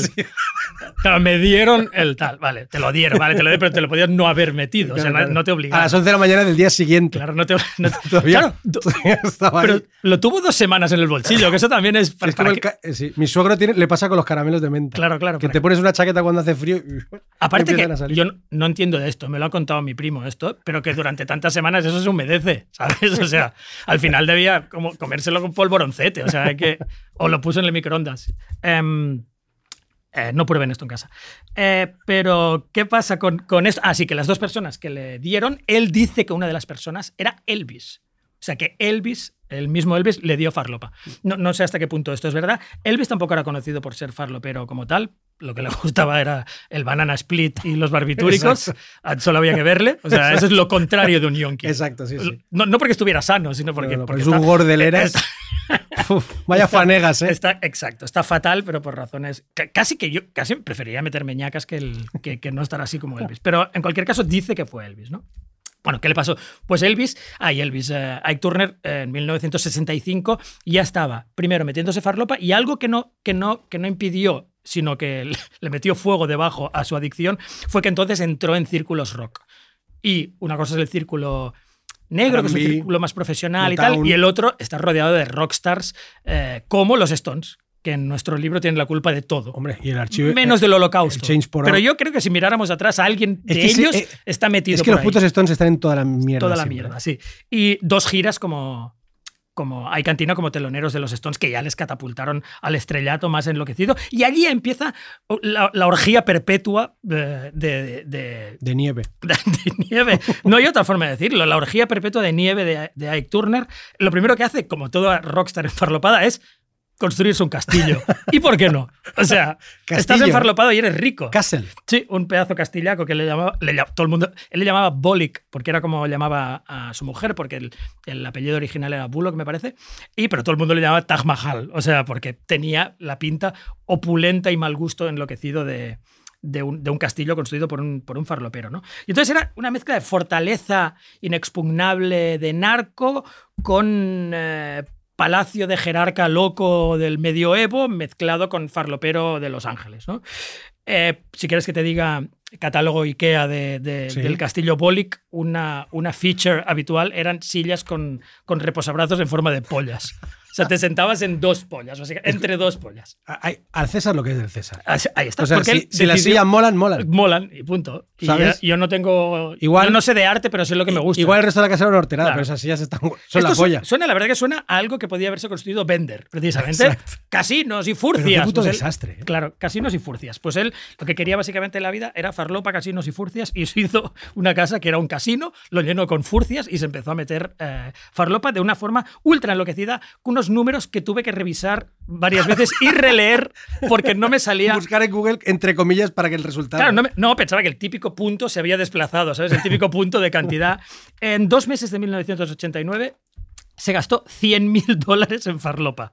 Y yo pienso, ¿pero cómo te puedes gastar 100.000 dólares? Metiéndotela no, es imposible No. porque evidentemente te mueres, pero ¿cuál fue su método? ¿Qué haces? Yo creo que el método, y es un método y es un gesto que le honra, eh, porque esto luego, luego también hay, hay otra anécdota de que, el- de que cuando se iba a un hotel de Nueva York, colocaba un bol, el bol donde tú pones los rábanos, básicamente, o la ansiam, ¿vale? Él ponía farlopa. Farlopa. Oh, qué chulo. O sea, boles el- claro, en cada habitación. Eso está guapísimo. Como, tú te refieres como, las, como los caramelos del banco, Ahí está. cuando, que tienen como un cenicero con Sí, caramelos. los- Ike tenía farlopa. O eso que da olor, ¿sabes? Eso que da olor con, con hojas secas y tal, que hay en los sitios aromáticos. me- bueno, en este caso también era algo para la nariz. Lo En- que pasa es que era farlopa de increíble, de inconmensurable, Se huele, se de huele. inso- inconmensurable cantidad. Entonces, eh, él, él, entre las 100.000 por ahí, eh, en estas habitaciones de hotel, cada seis semanas se gastaba 57.000 dólares. La causa de estas dos cosas es muy sencilla. Simplemente Ike, y esto es el único gesto que le honra de toda su trayectoria, invitaba. No hay nadie más chungo. Yo creo que hay un, hay un sector del infierno que es tacaños de las drogas. El que está justo por debajo de la pedofilia, pero no tan lejos. O sea, gente que siempre ha sido rácana con el- sus narcóticos. Hay que era lo contrario de esto. Era un tío desprendido. Claro. Él tenía, si él se metía, todos se metían. En mi Pero castillo- cuando digo todos, digo todos Los Mi- Ángeles. Mi castillo, mis normas. Totalmente. O sea, pero no, no un barrio, no. Toda una Todos ciudad. Ángeles, Él enfarlopó posiblemente a toda una ciudad. Eso está muy bien. Em, y, y- y evidentemente, él también se metía. Cada vez que enviaba a alguien al lavabo, él iba con ellos. Para, yo qué sé, para. Eso mola un montón. Sí, te pa- acompaño. Te acompaño para la fiesta y tal. Claro, al final se acabó metiendo kilos y kilos de nieve en sus napias. Y hay una entrevista también bastante famosa de la revista People del 90 en que está hablando. está habla- es que esto tendrían que haberle hecho una foto, joder. Está hablando con el entrevistador y el entrevistador le pregunta de algo de la cocaína, se mete el boli y le sale por el otro, el otro lado. No. O sea, se convierte en rollo picapiedra ante el atónito entrevistador, que yo no entiendo cómo no pugnó por sacar una cámara y inmortalizar ese momento. Y lo bueno de esto, con el boli que le iba saliendo por, el otro, por la otra fosa nasal, al final de la entrevista le explica la cantidad de farlopa que se mete y tal, y le dice la frase, yo no sé si eso es una adicción. Eso es. En el diccionario Sales aparece tu foto, tú con- tu foto con con el, el boli, boli. con el boli cruzado en la napia. Bueno, entonces, evidentemente, el- la consiguiente pérdida de razón que acompañó a toda esta enfarlopada enloquecida. Fue muy famoso también que le pegó unos tiros, no le alcanzó, pero le pegó cuatro tiros a un, a un, a un boy postman que luego descubrí que tenía 49 años. O sea que de boy nada, era un viejo. Era como un- era un tuno, ¿eh? Era un cartero anciano. Era- Pero bueno. Y, y aparte, él dice que era porque había insultado a Tina Turner, no sé qué. Bueno, da igual. Le pegó, le pegó cuatro tiros al cartero eh, y, y eso también fue muy famoso. Y para una medida final, y ya nos vamos acercando al final del capítulo, para que todo el mundo entienda el nivel de drogadicción de Ike Turner, está en una declaración de Andre Williams, que es quizá eh, otro, bueno, es, aparte de otro notorio réprobo y depravado total, y uno de los tíos también más con un apetito más desmesurado por las drogas del Rhythm and Blues, que dijo que la época en que trabajó con Ike casi se muere. Casi me muero, dijo. O sea, no me morí de milagro y pasó de pesar, te lo digo literalmente, 85 kilos a 40 kilos. Caga, o sea, es, es tu colega al que no le coges el ritmo. cuando salió de casa de Ike Turner, a lo mejor al día siguiente, había perdido eso, 40 kilacos. Esa es la dieta, la Ya, dieta Ike Turner, eh, ni, ni sentadillas, ni sentadillas, ni nada, o sea, ni cardio. O sea, Ike Turner dos mesecitos, 40 kilos fuera.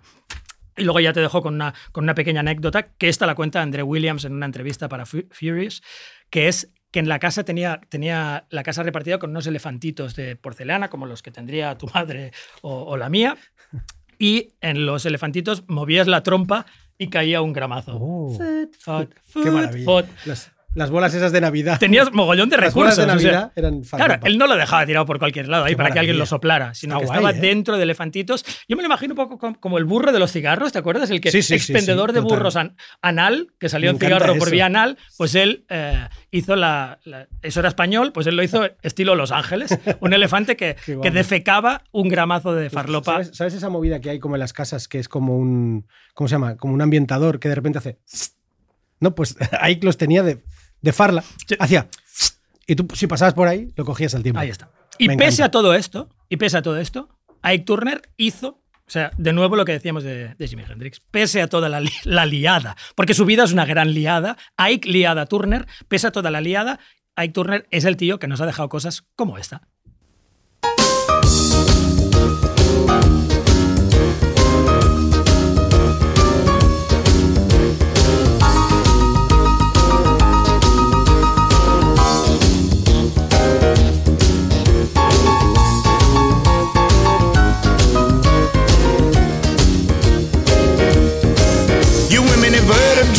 Rocket 88. Rocket 88, tío, como tú dices, y quizá la primera canción, ¿no? El proto rock, Ike Turner. Con esto nos despedimos, tío. Sí. Del primer pop y muerte. No se han dañado animales ni De la- niños, no. no. se ha matado a nadie en este programa. Has hecho, buen- has hecho un, has hecho un buen disclaimer, Kiko, diciendo que nada de lo que se oiga en este podcast lo hagan en su casa, Des- ni los desde luego, elefantes. que no sigan ni, ni, nada, ni el ejemplo Sid ni las Vicious, clases de ni el bajo. mío en particular, Exacto. en la ballena Mejor. CCC que, que las clases de bajo con Speed. Absolutamente. Y nos vemos en el próximo Pop y Muerte, Kiko. Allí te veré.